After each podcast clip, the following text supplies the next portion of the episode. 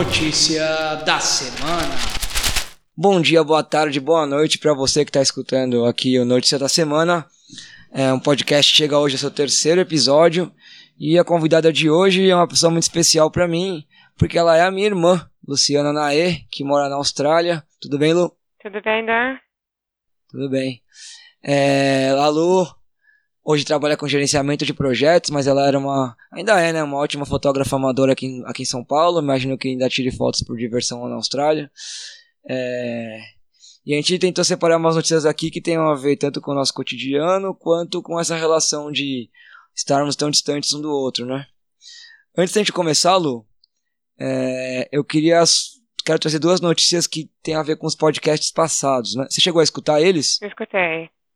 Legal.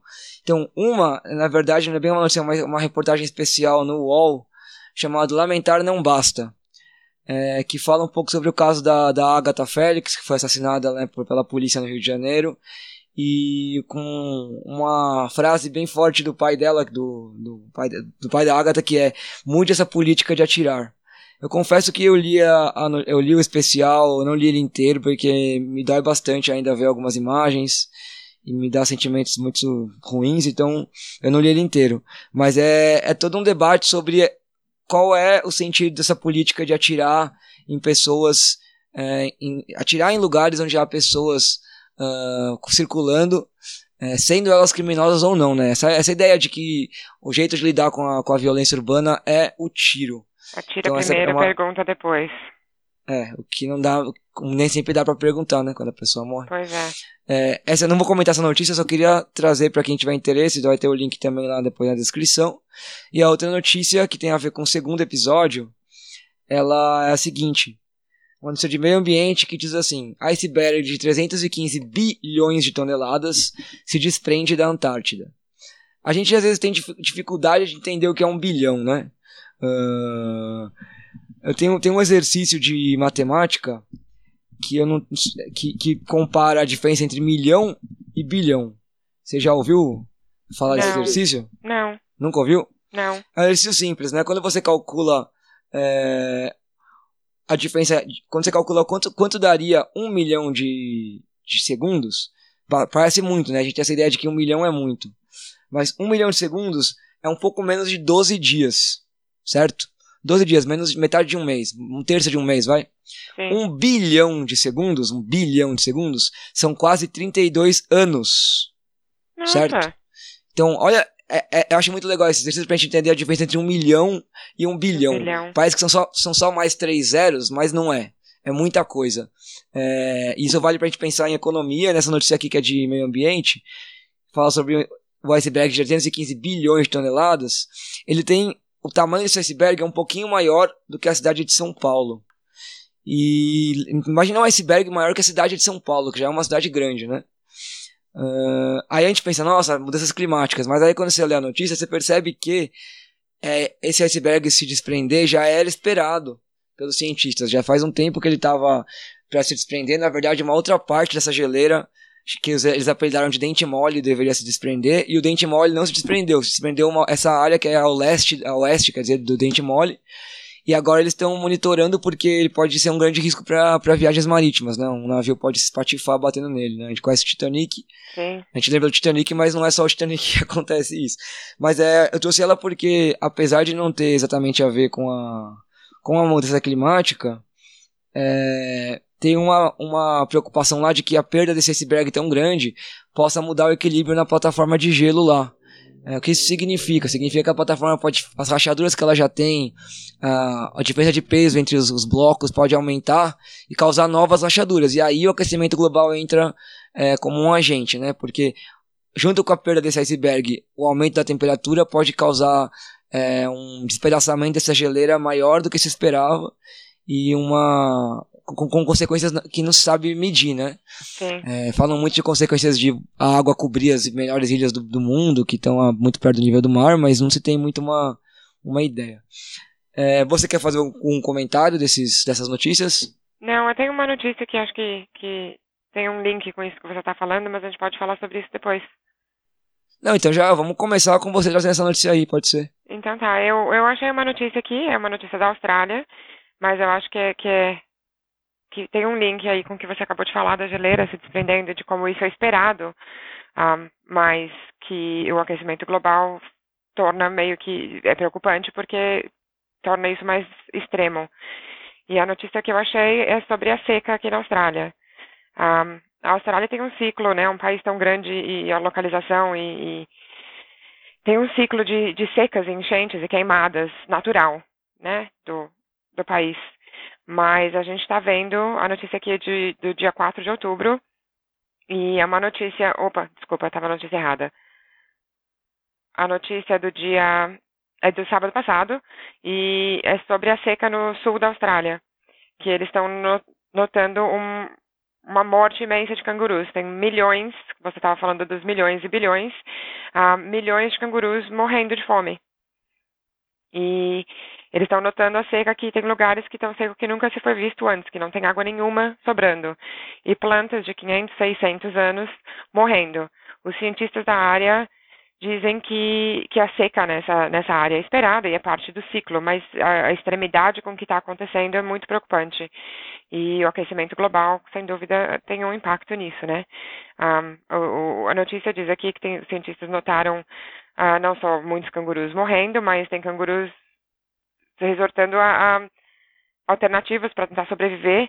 Então, eles estão indo a banheiros em casas, tentando beber água da privada, comendo papel higiênico. Teve cenas de canguru comendo o estômago de outro canguru do lado da, da rodovia, porque é a única coisa que eles conseguem achar, que eles têm, né, sobrevivência. Então, linka aí com, com essa coisa de, por mais que tenham uh, coisas naturais que são esperadas de acontecer, a seca, o desprendimento do iceberg, ah, o aquecimento global está aí, está impactando, de repente essas coisas estão acontecendo muito mais rápido né, do que deveria.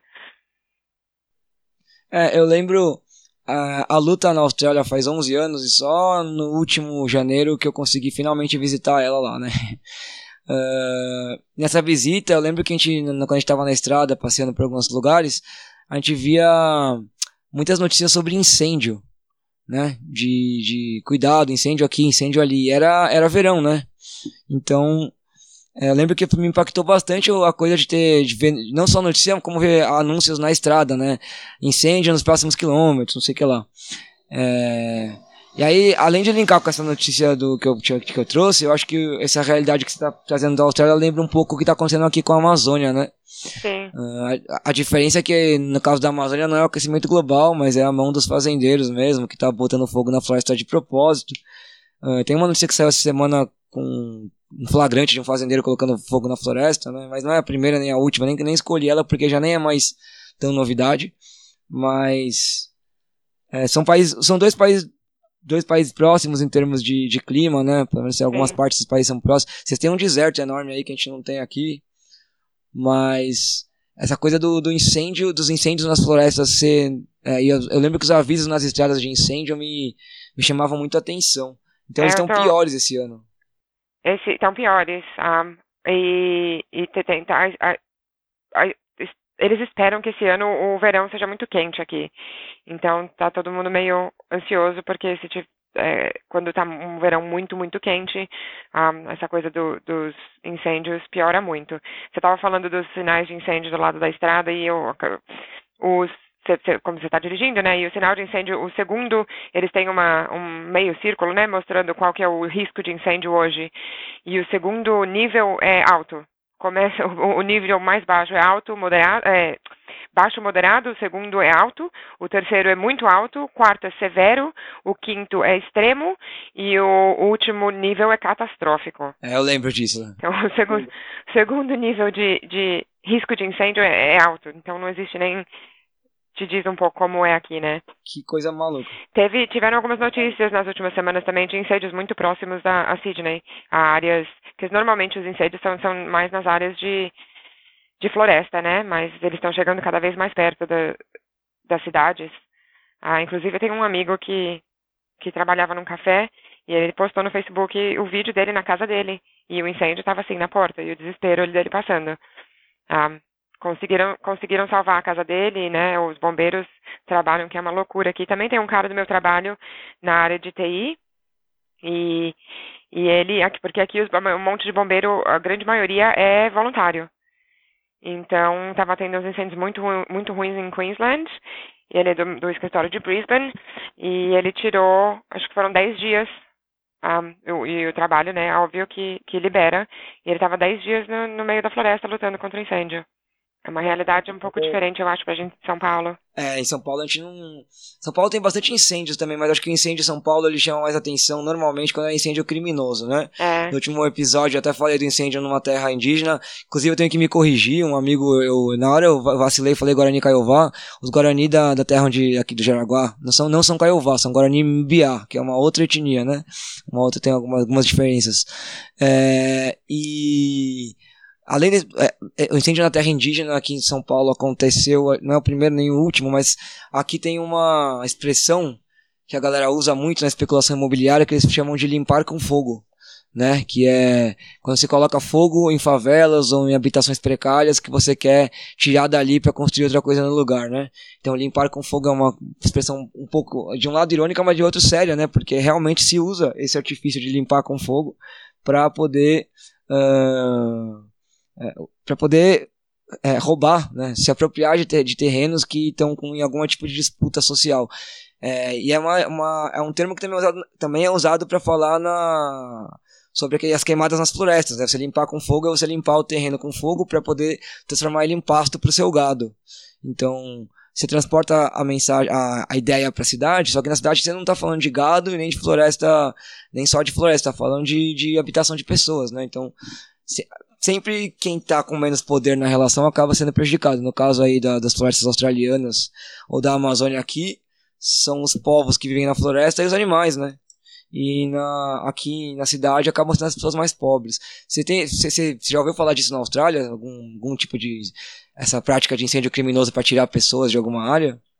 Eu nunca ouvi falar, não é para dizer que não tenha, né? Ah, mas também existe incêndio criminoso aqui, o que aqui é visto muito mal e, e se eles são pegos, ah, a pena é bem pesada. Eu não sei te dizer exatamente o que é, posso pesquisar, mas eu sei que é, é criminal.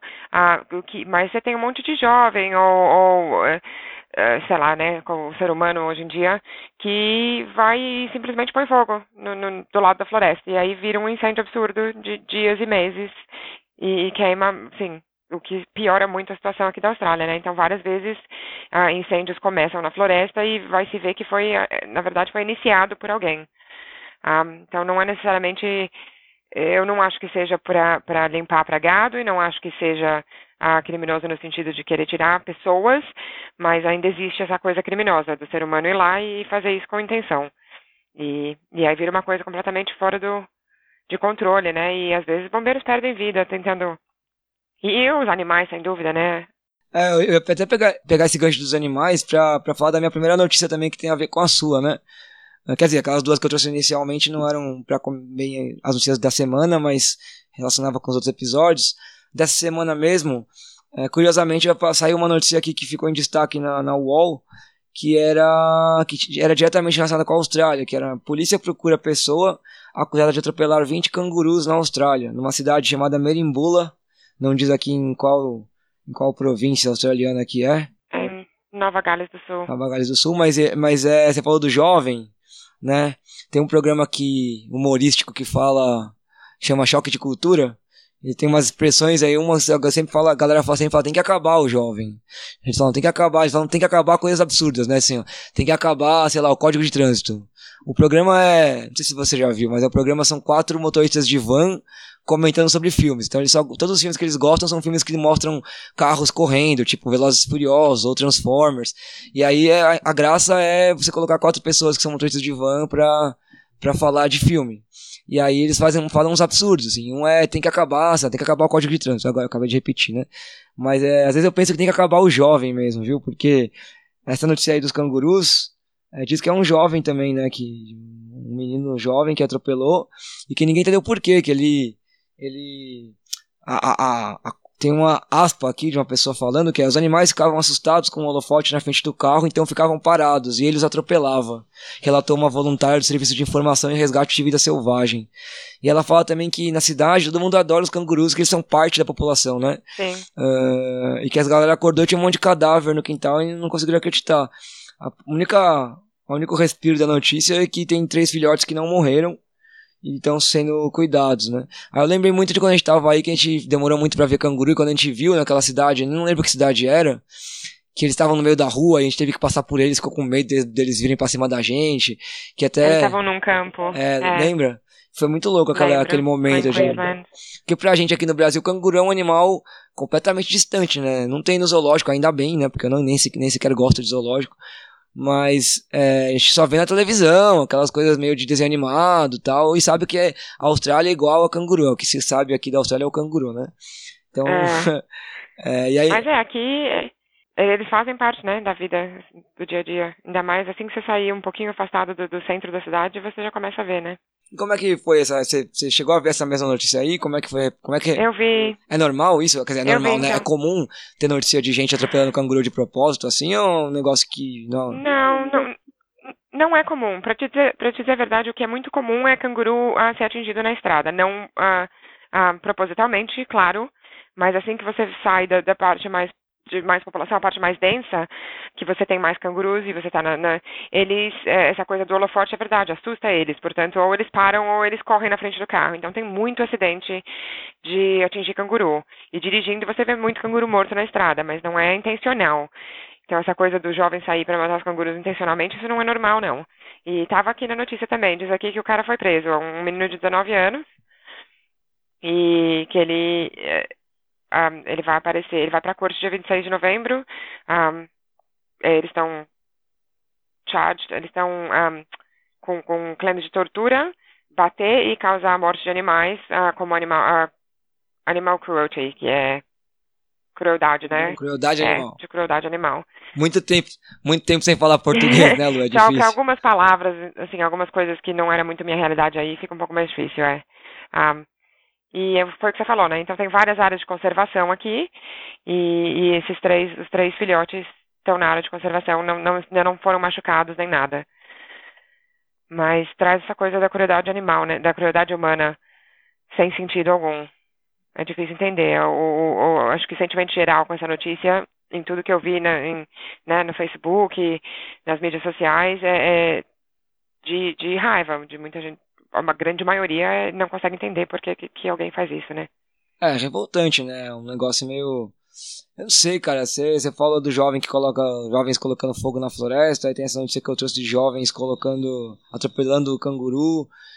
E. Vira e mexe. Que também a, a, as redes sites de notícia eles têm um, assim como outros mecanismos na internet, tem algoritmo, né? Então, você clica em uma notícia jovem fazendo bizarrice, ele te traz mais umas 500 notícias jovens fazendo bizarrice. Aí às vezes você fica com a impressão que tem muitos jovens fazendo bizarrice. E não é exatamente essa a verdade necessariamente, porque esse é o que o, o, lugar, o algoritmo da, do, do, das, do, da internet faz contigo. Mas, por outro lado, cara, não são poucas também as notícias de jovens que estão é, cometendo, sei lá, atrocidades com animais, com outras pessoas, com os próprios corpos, né? Esses dias saiu uma notícia aqui que me afeta diretamente, foi bem, ficou, a gente ficou discutindo muito na escola isso, de um, um menino de 12 anos que entrou numa escola, numa festa da família na escola, é, e pegou uma menina de 9 anos que tem um grau leve, tem um grau de autismo, e levou ela embora. E aí depois acharam essa menina enforcada Enforcada não, né? Pendurada numa árvore, toda espancada e morta. E o menino de 12 anos confessou que foi ele. Tem vídeo dele levando a menina embora, né? E foi ele que chamou a polícia, o pai dele, sabe, que chamou a polícia pra mostrar, e falar, ah, achamos um corpo no parque. Aí a polícia chegou lá e falou, peraí, acharam, né? E aí descobriram que o menino que tinha levado. Eu não sei, a discussão ainda tá rolando de... Ele assumiu que foi ele, mas eu sempre fico com o pé atrás de ter sido algum adulto que usou essa criança para fazer isso, mas por outro lado eu não, não duvido que, que tenham crianças que, que eu sei lá, a, vida tá tão dura, né? São tão, a vida tá ficando tão tão dura em vários sentidos, ainda mais é, acho que aqui no Brasil que a desigualdade social é um negócio muito absurdo. E eu não sei o que, que, que isso está causando na mente das pessoas, mas eu sei que está sendo difícil ler essas notícias com certo certo certa frequência, né? Vira e mexe tem uma notícia dessa a frequência. Ah, falar que a frequência está aumentando, né? Eu acho meio assustador. Se bem que eu não sei se a frequência aumentando é só o acesso à informação que é maior hoje em dia, né? E, e os algoritmos que te trazem, quanto, como você disse, você vê uma, te trazem mais, né? Mas eu tenho a sensação de que a frequência está aumentando, assim, de que a violência está tá ficando mais comum. E a gente tem que tomar cuidado com essa coisa do algoritmo, né? Do algoritmo e da rede social e da internet, porque essas impressões que a gente fica, às vezes, dominam, controlam nossa mente, né? Aqui, a galera fala muito, ah, eu fui ler os comentários da notícia, é só absurdo. Nossa, as pessoas estão ficando cada vez piores. E não é verdade que, que só tem absurdo, quer dizer, só tem absurdo nos comentários, isso é verdade. Mas a questão é, quem não pensa absurdo não tá comentando ali. Não tá perdendo tempo para discutir com gente que, que tá ali só pra causar, né? Então, fica a impressão de que só tem gente falando absurdo, mas na verdade não é essa. A verdade é que quem não acha aquilo não tá comentando ali, né? Ainda assim, acho que é um número grande de pessoas falando absurdo na internet. É... Eu tive, eu tive uma conversa muito, muito um, interessante com um amigo. Um, o cara é de, de, uma amiga minha que é indiana e o namorado dela que é do Sri Lanka.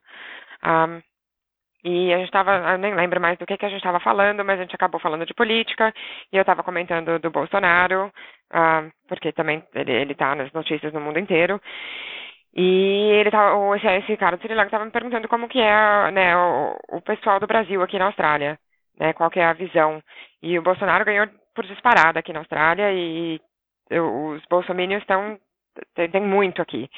Um, e eu estava falando para ele que eu tenho, eu tenho a tendência de, de me afastar um pouco de brasileiro por conta desse uh, grande maioria é, é bolsominion, então não, né, generalizando, óbvio, tem muita muita gente mais um, centralizada ou de esquerda ou, ou, com uma visão mais balanceada, mas tem muito muito bolsominion por aqui, e eu tava falando que eu tenho a tendência de meio que me afastar, né, e ficar mais perto das pessoas que têm os valores parecidos. E aí é o que ele tá dizendo, é a mesma coisa que você falou do algoritmo, eu acho, Dan, de que a gente tende, né, a, a, a ficar ao redor dessas pessoas, que, que, acreditam ou que pensam ou que têm os mesmos valores que a gente. E ele me, me, né, me, me pôs a proposta, ele falou, porque eu acho que a gente às vezes também tem que sair um pouco dessa, dessa roda do nosso conforto, dos nossos valores e, e tentar, né, e, e, se aproximar mais das outras pessoas para abrir o horizonte, expandir um pouco, entender o porquê e de onde que elas vêm. E eu acho que isso linka com essa coisa do algoritmo, né? Quanto mais você acaba se rodeando das mesmas coisas que você acredita, que você quer saber, que você quer ouvir. E acho que a internet também facilita isso muito, né? Que é o que você falou. Você você vai ver a notícia que você quer e as pessoas que estão comentando são as pessoas que se interessam por aquela notícia. Então. É, tem um pessoal que estuda comunicação que eu já ouvi falar que chama isso aí de câmara de eco, né? Que a rede social faz isso. Você, você tende a gerar uma câmara de eco que vai repercutir o que você pensa. E você cria bolhas, né? O problema é que a gente está trazendo essas bolhas para a vida real. E eu vou roubar, vou roubar aqui na, na, nas regras do, do podcast, do programa, porque o que você está dizendo tem muito a ver com uma notícia que eu, que eu separei aqui. Então era sua vez de trazer a notícia, mas eu vou roubar e trazer outra depois da minha primeira. E depois você traz mais duas, beleza? Beleza. É... A notícia que eu achei aqui é do, do, da versão brasileira do El País, né? Que é um jornal espanhol, mas que ele tem matérias em português aqui no, sobre o Brasil, né? Então, a, o título é Geração Z. Antes mentíamos aos pais para sair. Agora mentem aos amigos para ficar em casa. A, lead, né, que é a, sub, não é subtítulo, a lead é aquela parte de informação curta logo depois da manchete, né? Saídas para bares, festas encontros mudam de acordo com o uso das tecnologias. Na verdade, não sei nem se é a lead ou o lead, mas tudo bem. É, aí quando você vai ler a notícia, você percebe isso, que a galera. É, toda, quase toda a interação social que, elas, que as pessoas estão tendo agora é pelas redes sociais. E é e dentro dessas bolhas, né? Então as pessoas Uh, e é possível você encontrar bolha de qualquer coisa que você imaginar, cara. Qualquer coisa, qualquer subgrupo humano com, com um tipo de gosto ou opinião, você consegue achar uma, uma bolha dessa. E quando você cria essas bolhas e a câmara de eco e não, nem sequer mais sai de casa, uh, as pessoas vão se tornando cada vez mais. estão aparecendo cada vez mais doenças. Não, é, tem um, a matéria não faz essa relação aqui, mas ela faz uma relação com adoecimento que é o, aumento do número de suicídios de jovens, né? Uh, no, pelo mundo todo. Tem até um, uma, uma, uma, parte da, da, da, notícia que diz assim, né? De fato, há cada vez mais casos de adolescentes com tendência ao isolamento, diz a, diz a psicóloga Mercedes Bermejo, que é uma psicóloga de, de Madrid. Uh, é o que se conhece como hikomori, termo japonês que se refere aos jovens que se desconectam da realidade deixam de sair com os amigos, de praticar esportes e até de ir à escola. Uh, e aí fala que continua falando na notícia que os jovens cada vez mais passam a ter tempo no virtual, e quando eles passam a ter tempo no virtual, eles começam a negligenciar os seus próprios, suas próprias relações é, sociais normais, as próprias coisas normais do dia a dia, do cotidiano, até, e chega num limite, num extremo, é, do próprio, da própria higiene, sabe? Que é a galera que fica conectada na internet o tempo inteiro e fica dias sem tomar banho, ou, ou fica sem escovar dente, ou fica, sabe? E aí começa a ter problemas de, problemas, é, de pele, problemas dentários, problemas e, problemas mentais, claro, né? Mas uh, a, bolha, mesmo que ela te conforta, ela começa a criar uma certa, uma certa paura do que tá fora da bolha. Então tem aquela, aquele, não quero sair da minha bolha porque lá fora eu não, é, é algo que eu não conheço, é algo que eu não entendo. É, e é algo que me, que me dá medo. Sim. E é muito, para mim é muito importante falar disso porque eu sou professor, né? E eu sou obrigado a sair da bolha todos os dias. Eu trabalho fora da bolha, né? Eu tô lá na escola, e na escola você tem opiniões de todos os tipos, tanto dos estudantes, quanto dos pais, quanto dos professores, do diretor. Então você é obrigado a lidar com essa com, a, com o mundo fora da, da sua bolha, né? E especificamente essa notícia sobre jovens, é, na Austrália, na Austrália não, na escola agora a gente estava trabalhando o Setembro Amarelo, que é o setembro que se fala que se fala sobre prevenção e lidar com o suicídio, né? E eu, eu não tenho, felizmente, na minha escola, não tive ainda nenhum caso, espero não ter, de algum estudante que tenha se, se, suicidado, mas eu tenho muitos estudantes que estão com problemas emocionais e têm uma dificuldade muito grande de lidar com eles, né? Então, é, eu, e aí eu lembrei com essa notícia, por que eu peguei essa notícia também? Eu me lembrei quando eu era mais novo, que eu assisti um filme australiano que eu nunca lembro o nome, mas que o nome do filme é um horário, é, tipo, sei lá, duas e seis, sabe? E o filme, ele se passa numa escola na Austrália e ele começa uh, com um suicídio na escola. E o, o, nome do filme é o horário que, o, que, a, que a, o, aluno se, o estudante se matou. Só que eu não consigo lembrar o nome do filme. E aí eu te pergunto. Deixa eu ver se eu consigo achar. É, eu ia te perguntar isso, na verdade, se você, como é que é, é, Como é que é essa coisa na Austrália dos jovens com, com essa coisa do suicídio, com isolamento, ficar em casa, rede social? É, quando você foi para aí, você já não era mais tão jovem, né? Já, já era adulta. eu, eu acho, Dan, que é, eu, eu acho que é bem parecido com o que está acontecendo no, no resto do mundo, assim, existem os casos, sem dúvida, essa coisa da, da mídia social e de, de ficar ligado na internet e, o, o, computador e o teu celular o tempo inteiro, é, é, é a mesma coisa aqui. Que eu acho que tem um pouquinho de diferença, um pouco mais na cultura, não só com o jovem, mas essa coisa de, de prevenção, de falar, eu não sei, é meio contraditório, eu acho. Ah, eu acho que é mais aberto no sentido da cultura. Ah, você vê muito, tem muita campanha de, de vamos falar de suicídio, de, de, de suicídio, de emocional, de tem vários um, um, ONGs e que, que promovem e que você pode ligar, que você pode conversar. A companhia que eu trabalho, por exemplo, um dos benefícios é apoio, é, suporte psicológico em relação a qualquer coisa, pode ser em relação à sua carreira, pode ser em relação a, a pessoal, pode ser em relação a relacionamento, o que for. Mas é um dos benefícios. Eu tenho acesso a isso. Um, quando eu quiser, quando eu precisar, é anônimo, ninguém na minha empresa vai saber que fui eu, eles só sabem quantas pessoas utilizam o benefício. Um, então, assim, eu acho que é uma coisa mais comum na, na, na, cultura. Ao mesmo tempo, principalmente com os homens, essa, o australiano, e ainda mais nas áreas mais remotas da Austrália, eles ainda são bem macho. De que homem não fala sobre emoção, homem não chora. Não sei, tem uma, uma mistura aqui, eu acho. Um, de que ao mesmo tempo que, que os homens são mais. tem essa coisa, né, de de não, você é forte, você é um homem, ah, também, ao mesmo tempo, é mais aberto, não sei, é contraditório, eu não sei explicar. De que, de que tá mais, tá na TV, tem, tem, um, tem comercial na TV, liga, fala, todas as, com, as, companhias maiores, grandes, aqui em Sydney, que é uma cidade tão grande, um, você tem eventos, entendeu? Então, na, na, minha companhia eu tenho eventos de várias coisas. Uh, de, de apoio emocional, de ou vamos conversar, de tem o que eles chamam de Are You Okay Day, um, que é o, eles dizem é um dia que você tem que perguntar para as pessoas se elas estão bem, um, que a gente não faz isso suficiente, que às vezes as pessoas não estão bem.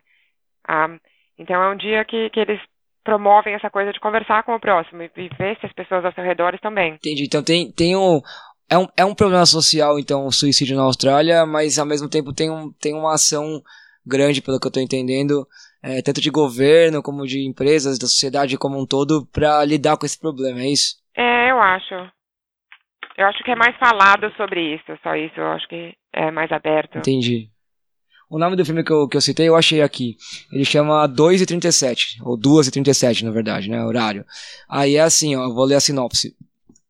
Numa escola secundarista no sul da Austrália, um suicídio que ocorre exatamente na hora título revela aos poucos o lado sombrio da vida dos alunos, envolvendo relações amorosas, drogas, abuso sexual, negligência familiar e doenças nervosas. O filme acompanha seis desses alunos até o trágico fim, e todos têm motivos para se suicidar.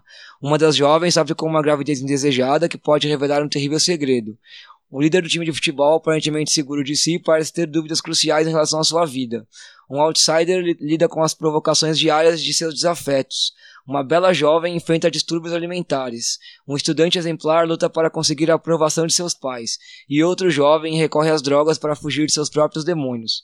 Mas quem de fato tomou o passo derradeiro? Trata-se de um filme inspirado em eventos da vida do próprio diretor estreante. O nome do diretor é Murali Kataluri. Sim. É... E eu lembro quando eu vi esse filme que ele prende sua atenção porque é isso, cara.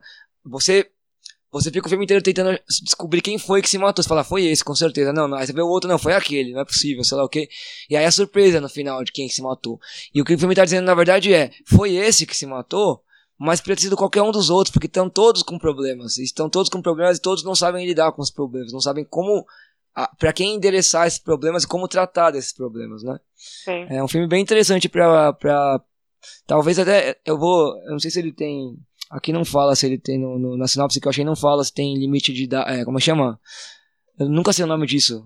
É, censura, né? Qual é a censura em termos de idade? Porque agora fiquei pensando em passar para meus, meus estudantes, mas. Enfim. É, você quer continuar esse assunto ou você quer trazer outra notícia? Eu estava lendo aqui quando, quando você falou do suicídio, você perguntou da Austrália, eu não sabia, eu entrei aqui no, no, no site para dar uma pesquisada. Está dizendo que um, o, nível de suicídio em 2015 era 12,6 a cada 100 mil na Austrália, que, mas que é o nível mais alto em mais de 10 anos.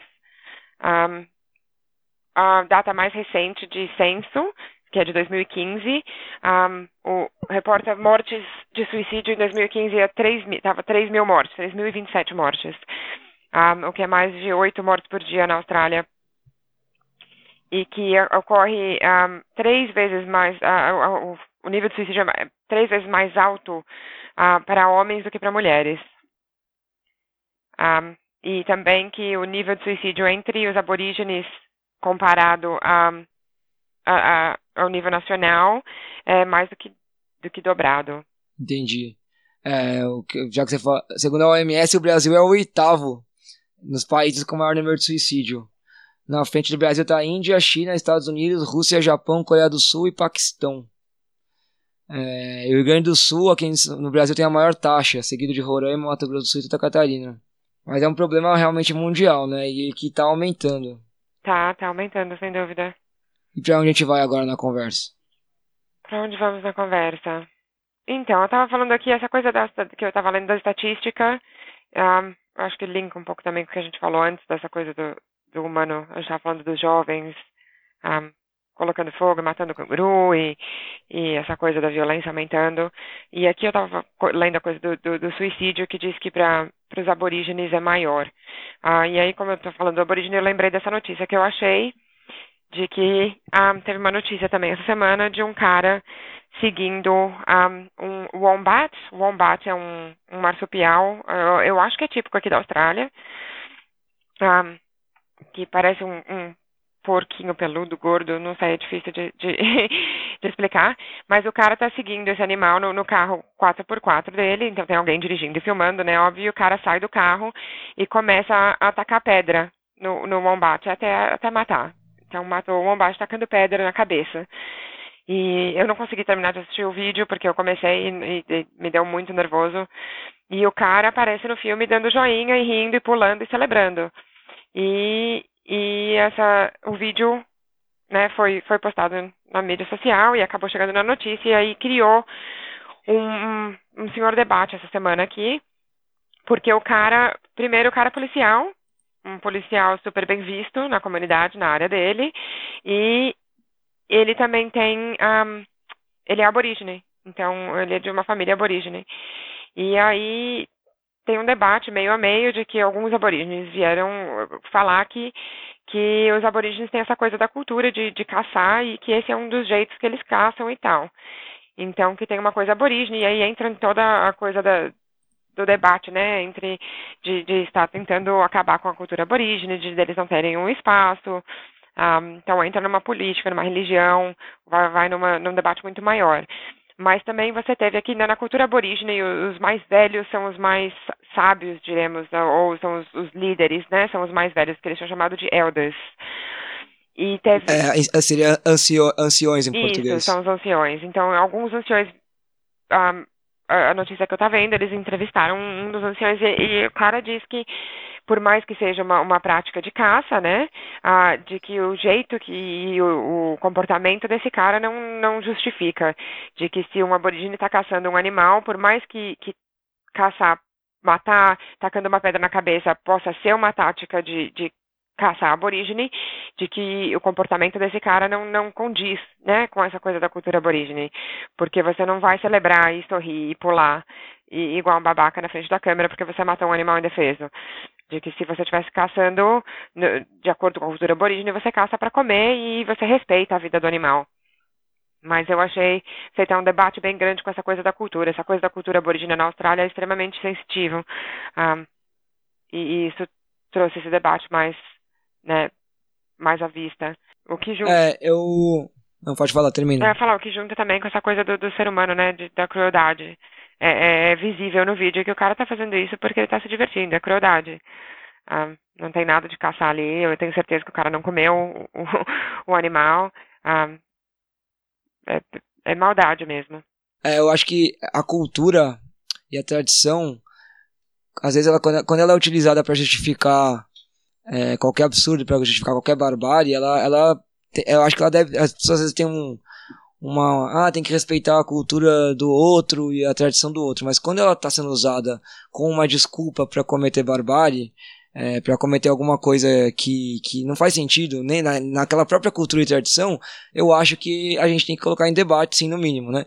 É, essa conversa que você trouxe me lembra muito aqui no Brasil a discussão sobre o sacrifício de animais em algumas religiões é, afro, afro brasileiras principalmente no candomblé né que nos seus rituais às vezes sacrificam animais é, e aí tem muita gente que, que fala disso de uma maneira bem racista mesmo, de ah, você tá vendo, é coisa de coisa de gente, é, é, chama, chama de coisa de coisa de preto, né, com aquele sentido, um sentido pejorativo para palavra preto, para palavra preto, é, e não respeita que isso faz parte de uma tradição e que se você acredita que não deveria, não, não deveria, animais não deveriam ser mortos para é, um ritual religioso, você pode, você tem todo o direito de colocar essa discussão em, em, é, em, em visibilizar essa discussão mas não dá para você fazer isso desconsiderando toda a história e a cultura é, de uma religião ou de um povo, né? É, o, que é, o que me parece, pelo relato que você faz, muito diferente da, da situação que você descreveu aí, né? Uh, o cara tá o cara tá matando um animal por, sei lá, por graça, por, por nada, na verdade. E não sei se foi ele mesmo que está usando ou se tem outra pessoa que outras pessoas estão usando em nome dele a história aborígene, a cultura aborígene como uma como uma desculpa, né, como um escudo para falar não, ele pode, ele pode fazer isso porque faz parte da cultura dele. Se a gente for pensar desse jeito, a gente consegue relativizar qualquer tipo de barbárie que for acontecer, né? Pois é. Eu posso você pegar a Bíblia, o Velho Testamento, o Velho Testamento na Bíblia diz um monte de barbárie. Eu posso justificar qualquer absurdo que um evangélico ou um católico fizer porque na Bíblia está dizendo, né? Então é, é bem complicado o problema é que o problema para mim é que quase sempre as pessoas uh, relativizam quando é uma religião ou um povo que é minoria política. Quando é uma religião hegemônica, ninguém relativiza nada nunca. É, e tem vários absurdos que acontecem em nome do catolicismo, em nome do, do, do é, islamismo, das grandes religiões. Né? Por exemplo, eu estava contando para minhas alunas é, elas, elas, escolheram, elas escolheram estudar desigualdade de gênero esse último bimestre, né? E aí eu tava falando para elas que no Brasil, cara, você provavelmente não sabia disso, Lu. Acho que você não sabia. quase ninguém sabe disso, poucas pessoas sabem disso. É, existia no Brasil, os homens no Brasil tinham o direito de anular o casamento se a noiva não fosse virgem na primeira na noite de núpcias. Esse direito só acabou, essa lei que permitia a anulação do casamento por parte do homem, unilateralmente, sem o consentimento da mulher, uh, por conta de, da, da ausência de virgindade, essa lei existiu até 2002. Meu Faz só 17 Deus. anos que essa lei caiu. E essa lei ela tem uma origem absurdamente católica e religiosa, né?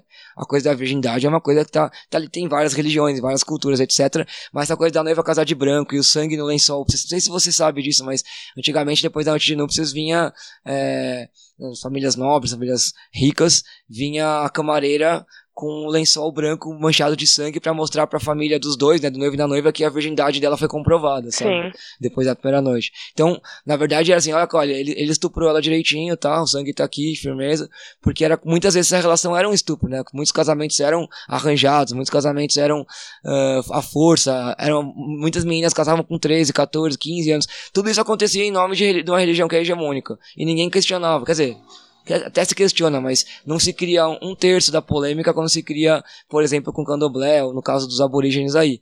Mas voltando, né, para a notícia que você trouxe.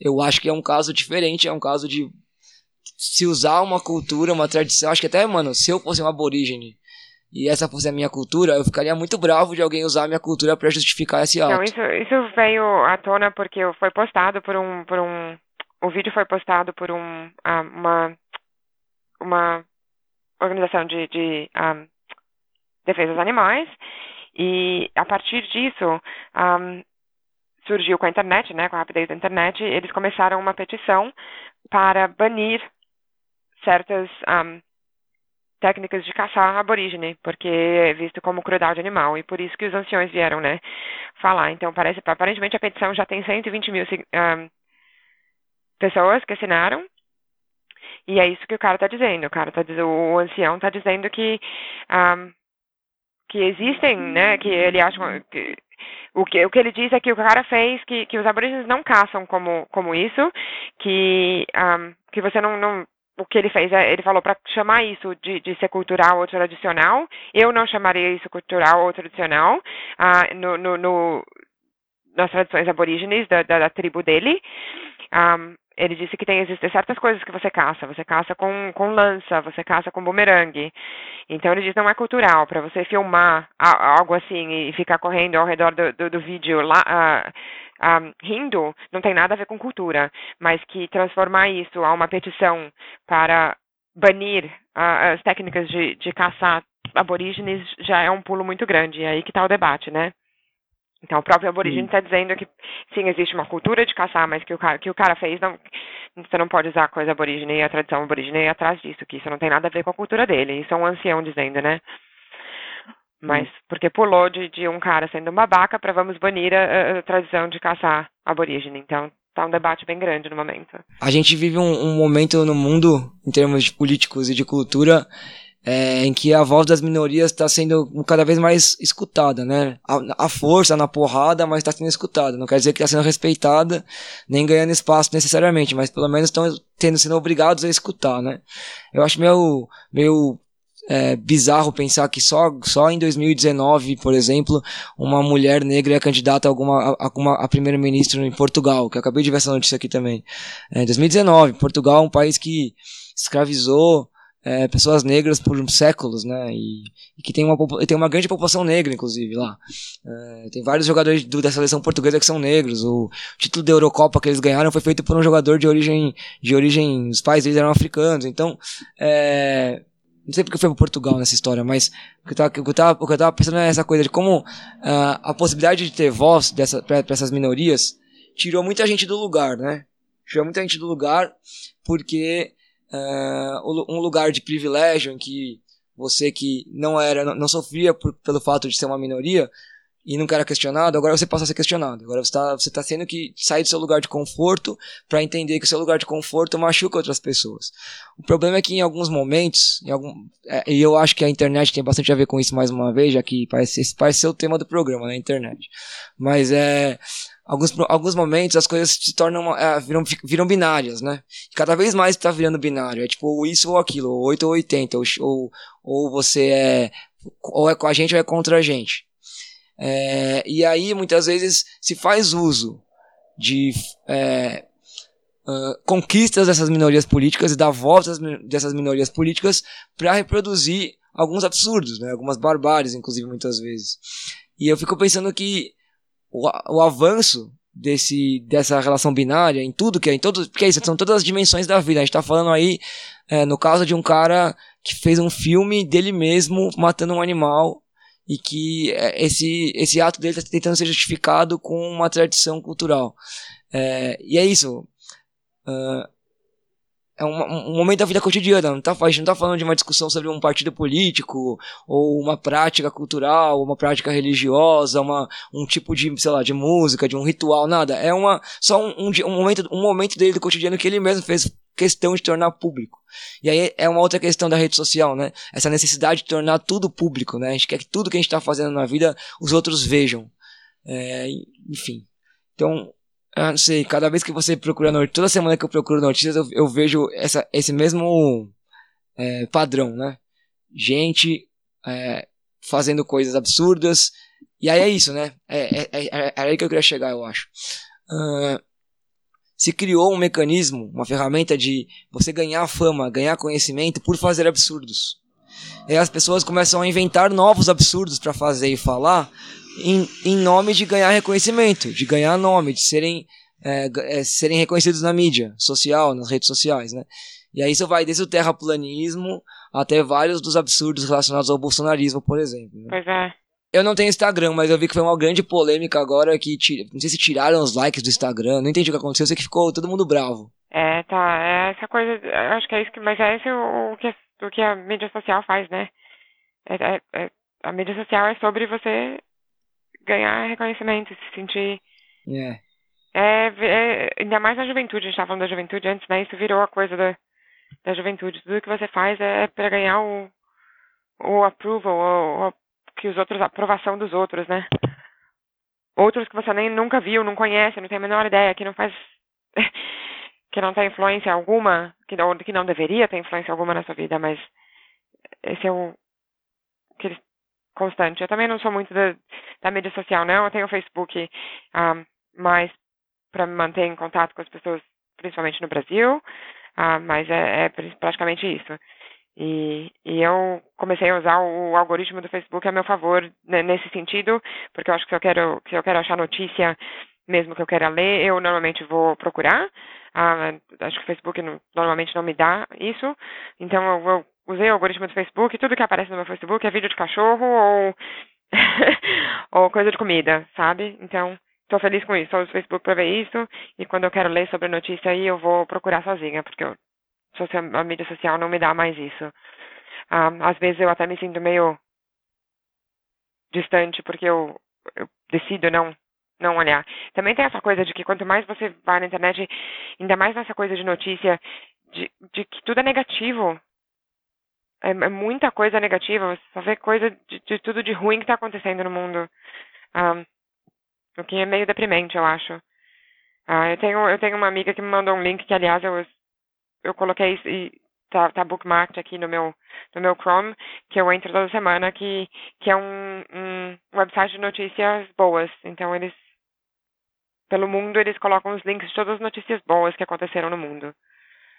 Um, e você você tem alguma notícia boa para trazer, então? Então, eu tenho algumas. Eu, uma que eu achei nesse site, na verdade, que é uma notícia que diz que um cara, deixa eu não sei nem de onde que ele é, ah, do, do, da Inglaterra, mas um pesquisadores da Inglaterra acharam, criaram uma um, estufa, digamos, para, para esfriar, usando água do mar e papelão, que te permite um, plantar e, e, colher coisas no deserto, e que é a prova de seca. Então, um dos lugares eu vi isso porque um dos lugares que foi testado foi aqui no sul da Austrália, que foi quando como a gente começou falando da seca no sul da Austrália, né? Então, eles criaram algumas dessas estufas.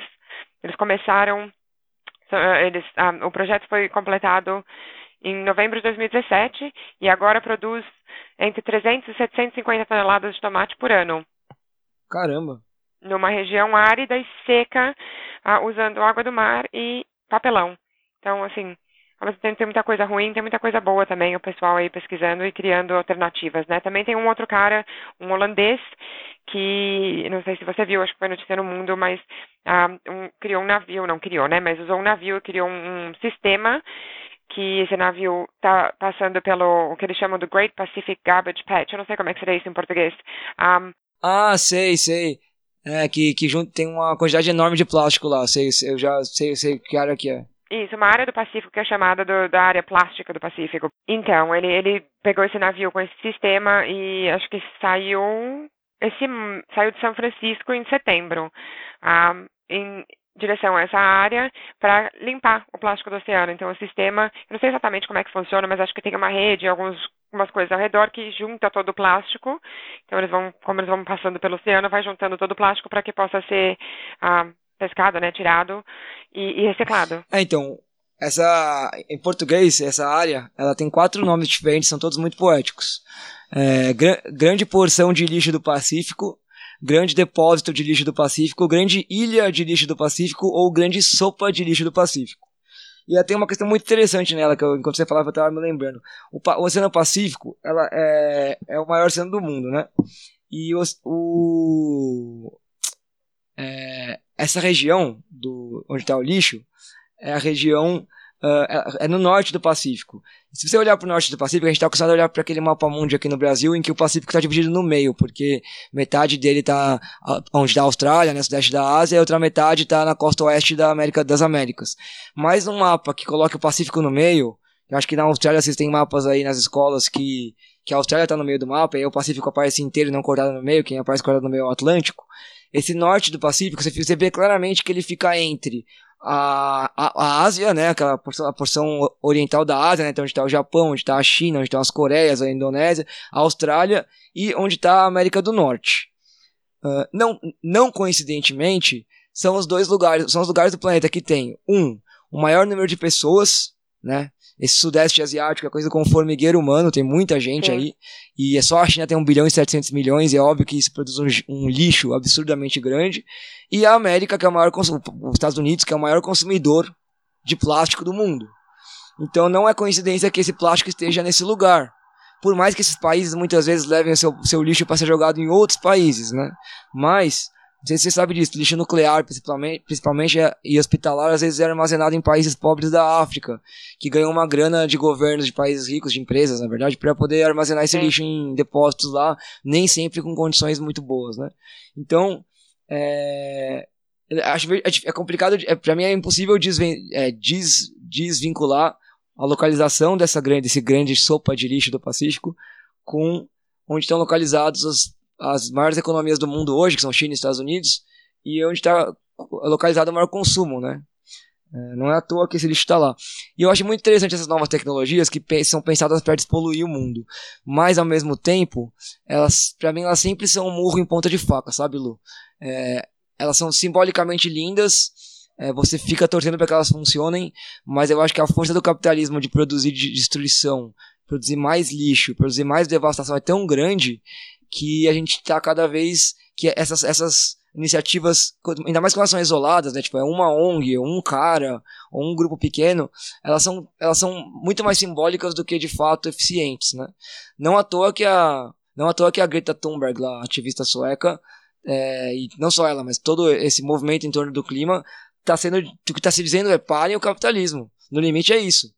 A mídia tenta passar um pano pra frase, mas a frase é parem o capitalismo, porque o capitalismo vai levar a gente pra destruição total, cara.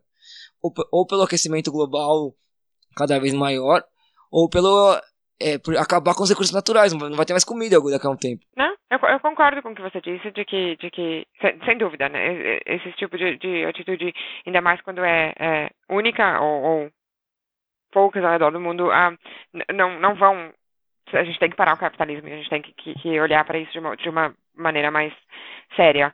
Mas, ao mesmo tempo, eu acho que eu prefiro olhar e acreditar nessa poesia, porque se um por um pequenas iniciativas como essa começam a acontecer, algum dia talvez a gente consiga, uh, se não melhorar, pelo menos um, faz, sei lá, uh, se não melhorar 100%, mas sabe, fazer que essa, que essa mudança drástica, pelo menos seja mais devagar.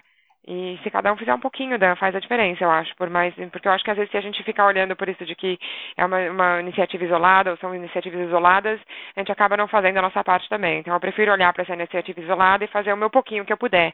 Por mais que eu saiba que meu pouquinho que eu puder não vai mudar ah, drasticamente nada, se todo mundo fizer esse pouquinho, muda. Ah, é uma, uma coisa de, de, todo mundo tem que, tem que olhar da mesma maneira, né? E querer a mesma coisa, óbvio. Não, acho que o que você falou agora, para mim, é o link, né?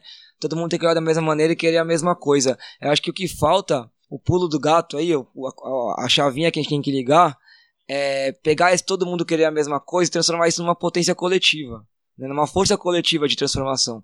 Porque no limite, a gente é a maioria. Numérica, a gente é a maioria em tudo, na verdade, né? Aquela história que é, girou o mundo uns, uns anos atrás do nós somos os 99%. É isso. Quem está destruindo o planeta representa 1% da população humana. 1%, cara. É, e eles controlam tudo, todo o dinheiro. No Brasil, por exemplo, a diferença entre os mais ricos e os mais pobres aumentou brutalmente nos, nos, últimos seis meses e ela é, a desigualdade social no Brasil é uma das maiores do mundo. Assim. E quem controla o dinheiro no Brasil, e o dinheiro é o acesso a tudo no mundo capitalista, é uma, uma porcentagem de pessoas ridiculamente pequena. Então, é, eu, eu sempre vou concordar de que a gente tem que ter, tomar nossas iniciativas individuais, sim, é, eu, eu, acho que eu citei isso no, no, outro podcast, mas é porque eu acho que vale a pena citar de novo, porque eu acho engraçado, né? A gente às vezes fica falando, é muito, parece muito pessimista, né? Ah, todo mundo vai acabar, é tudo uma merda, não tem jeito, nada vai resolver. Mas a gente continua reciclando lixo, né? Eu passei hoje um tempo da minha, da, na cozinha lá, lavando os potinhos de plástico do Danone para jogar no lixo reciclável. Então, se eu realmente achasse que o mundo vai acabar, eu ia estar tá cagando pro lixo reciclável, né? Então, é, então assim, eu sou professor, eu ainda acredito que, que existe a possibilidade de transformação. Eu estou na sala de aula falando sobre isso e vendo nos meus estudantes várias transformações que, que na minha nossa época de escola não aconteciam. É, eu acho que tem vários temas que a gente, coisas que a gente passou, que eles não passam hoje porque tiveram avanços, mesmo que na porrada e tropeçando, mas algum avanço teve. Mas ao mesmo tempo eu acho que o limite vai se aproximando, né? Uh, tem uma coisa que uma ONG inventou uma ONG não, um movimento inventou que chama Dia do Esgotamento da Terra. Não sei se você já ouviu falar. Não. Que é todo, todo ano eles medem através da, do consumo uh, uh, quando que a gente já consumiu naquele ano o total de recurso natural que a Terra, a terra consegue produzir. Né? É dia, dia da sobrecarga da Terra ou dia do esgotamento da Terra. Né? Tem dois nomes. Então, a cada ano que passa, esse dia chega mais cedo. Né? Então, ó, em 93, ou melhor, em 86, foi a primeira vez que ele foi calculado, uh, ele chegou em dezembro. Em 93, em 21 de outubro. Em 2003, 22 de setembro. 2017, 2 de agosto. Então, 2 de agosto, cara, só se passaram 7 meses, é quase metade do ano, Sim. certo? E esse, em 2019 foi 29 de julho. Então, o que significa isso? Em metade do ano, um pouquinho mais da metade do ano, a gente consumiu o quanto a Terra consegue produzir no ano inteiro. E esse dia está chegando cada vez mais cedo, cada vez mais cedo, cada vez mais cedo. O que, que significa isso? Que a gente está esgotando o recurso natural sem dar tempo da Terra re repor esse recurso natural. Sim. O que é recurso natural? É água, é árvore, é enfim, tudo que a gente tem, tudo que você está vendo na sua frente agora veio da natureza, né? Então, é... então, e é, é isso que eu digo. Claro que existe uma mudança, uma transformação pequena que tem a ver com esforço individual, com iniciativas, etc., ao longo dos anos. Mas, para mim, esse, essa, esse momento da, dessas iniciativas se tornarem uma coisa só, com força coletiva, é cada vez mais urgente. Ah, sem dúvida. Tem uma banda que eu tocava, que chamava Barbari, que dizia que a gente é, a gente dizia numa letra que a gente é a última geração que vai pisar este mundo. E que não é isso porque vai ter uma catástrofe nuclear, nem invasão, invasão alienígena. Vai ser a gente mesmo, o próprio capitalismo e o seu. Como é que é a, frase? Capitalismo é seu progresso entendido como norma histórica. Então, assim, ah, isso é a norma. Então a norma é essa e vamos seguir a norma. A norma vai seguindo até a gente se destruir. Não, eu, eu, eu, concordo, eu concordo. Eu acho que sem dúvida o, o que falta aí, a, chave, a chavinha para virar, é, é, essa força coletiva, né?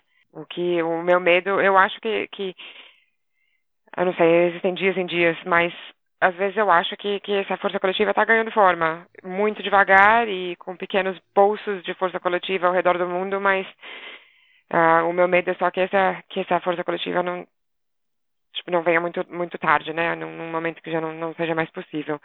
Ju, ao que você estava falando, eu lembro que você tinha me pedido para dar uma olhada, porque você fechou o último programa e abriu esse falando sobre as, o pessoal, né, quem são as pessoas mais ricas, e aí você falou para dar uma olhada quem era a pessoa mais rica da Austrália.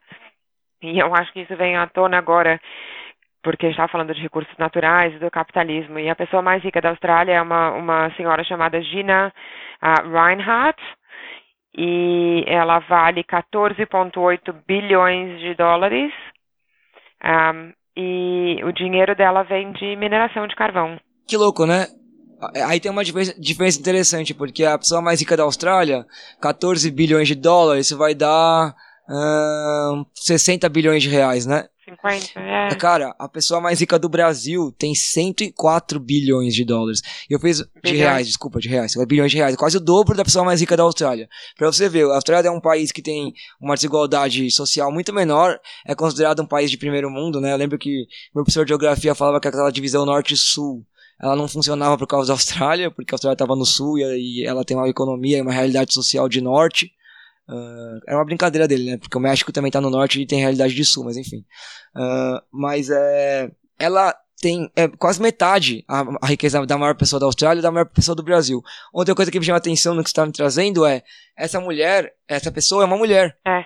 No Brasil, a, a primeira. Da, inclusive, era uma notícia que eu tinha pegado essa semana resolvi não usar. A primeira mulher mais rica do Brasil, na lista de mais ricos, ela aparece só em 22 lugar.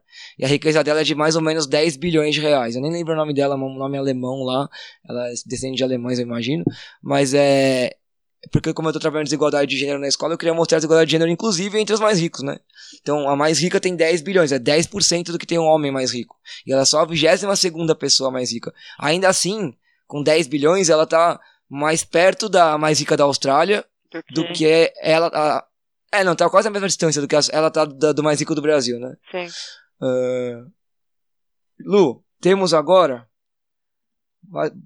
basicamente quase uma hora de programa. Você quer trazer mais alguma notícia ou a gente se encaminha para ouvir música, a música que você escolheu? Eu quero uma notícia, tá? que eu acho que, que eu fiquei muito feliz essa semana. Um, e que eu não, não entendi para começar, na verdade, mas que ah, o aborto foi descriminalizado na Nova Gales do Sul, que é onde Sidney está.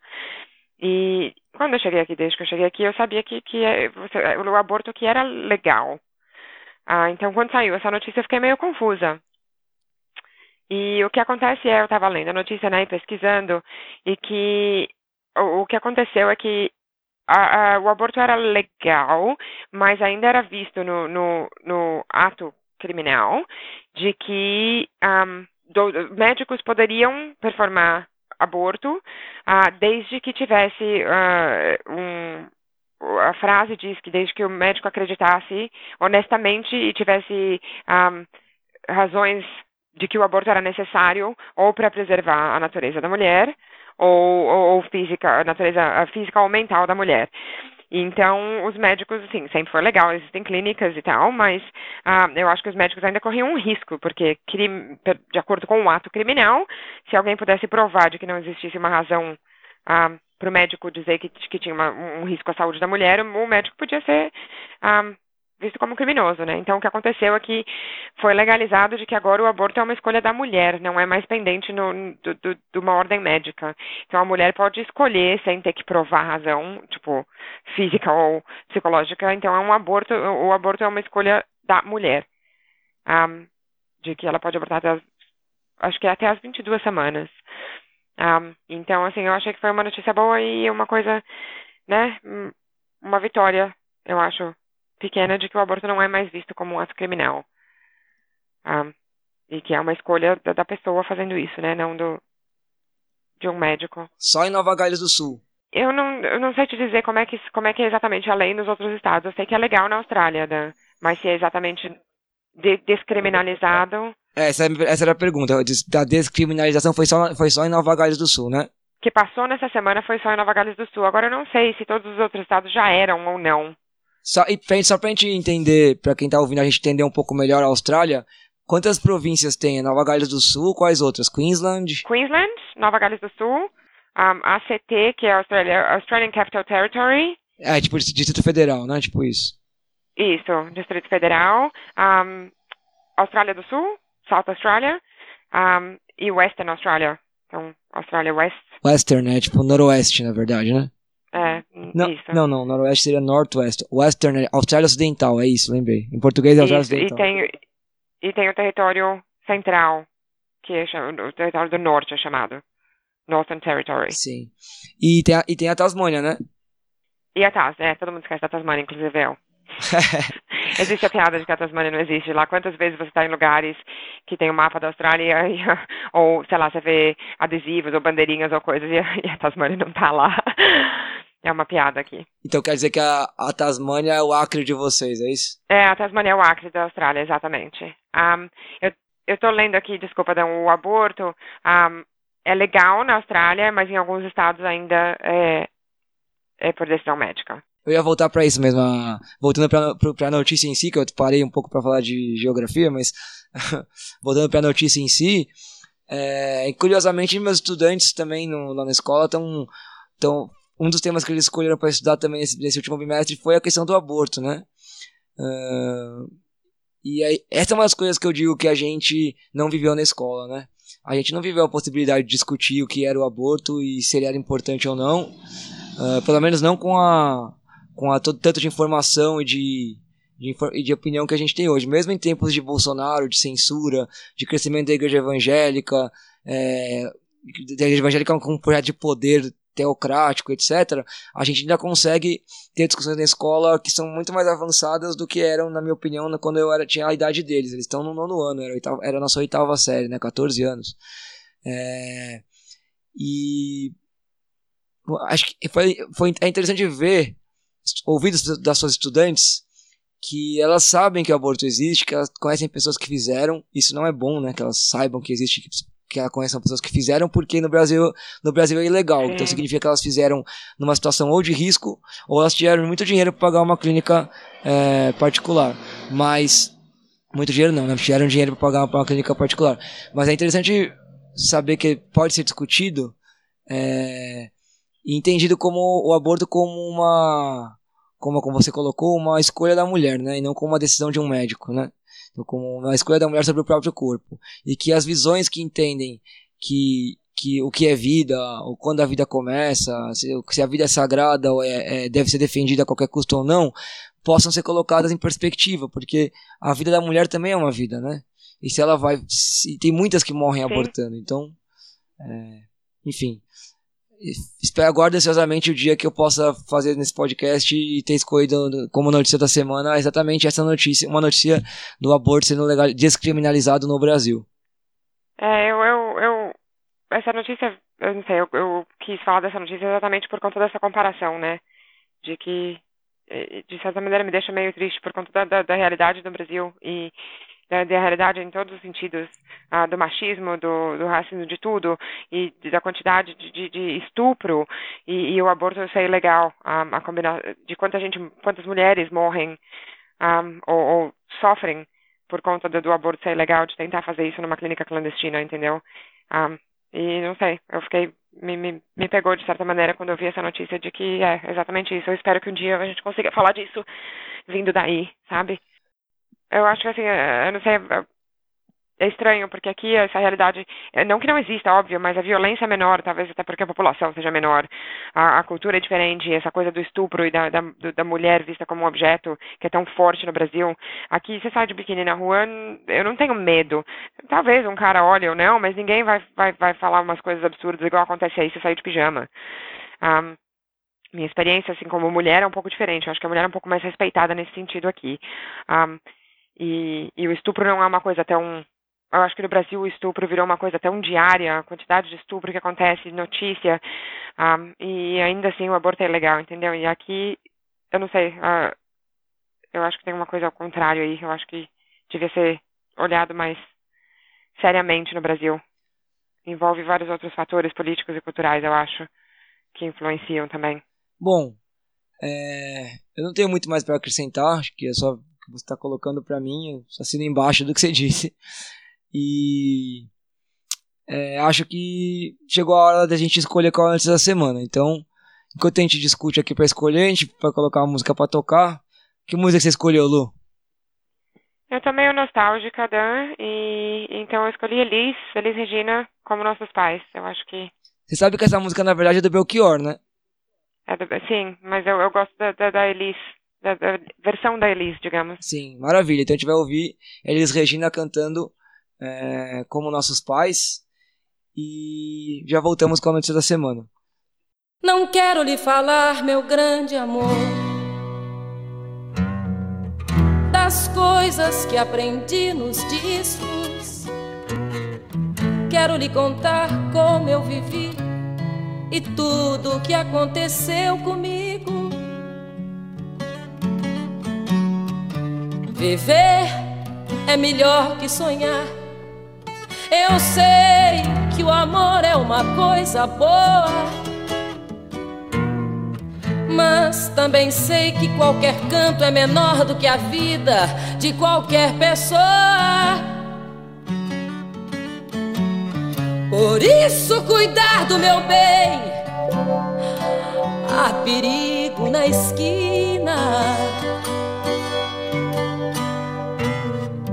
Eles venceram e o sinal está fechado para nós que somos jovens abraçar seu irmão e beijar sua menina na rua. É que se fez o seu braço, o seu lábio e a sua voz.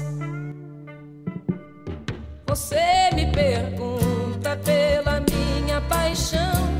Digo que estou encantada como uma nova invenção. Eu vou ficar nesta cidade, não vou voltar pro sertão. Pois vejo vir vindo no vento o cheiro da nova estação. Eu sei de tudo na ferida viva do meu coração.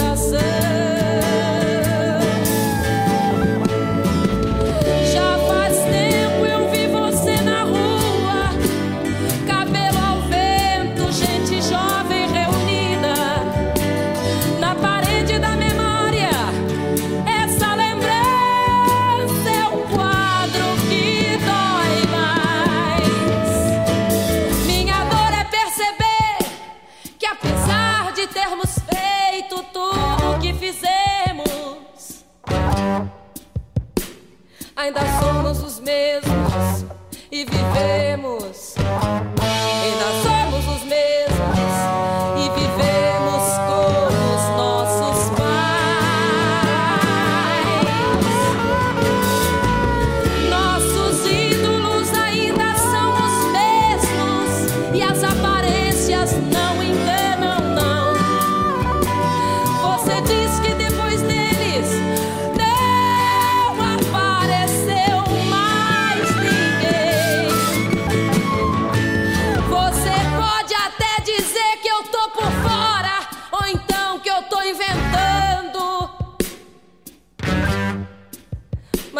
é você que ama o passado e que não vê. É você que ama o passado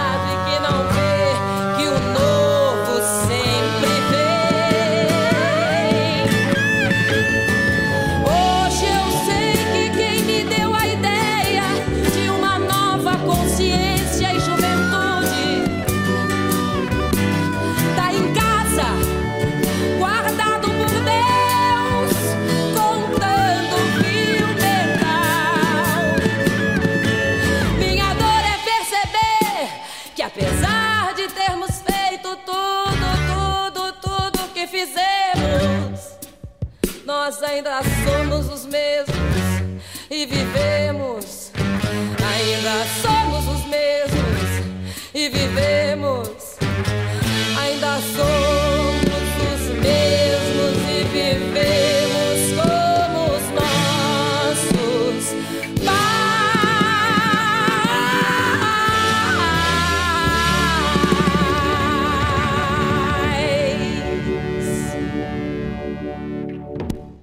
Bom, então essa foi a Elis cantando como nossos pais.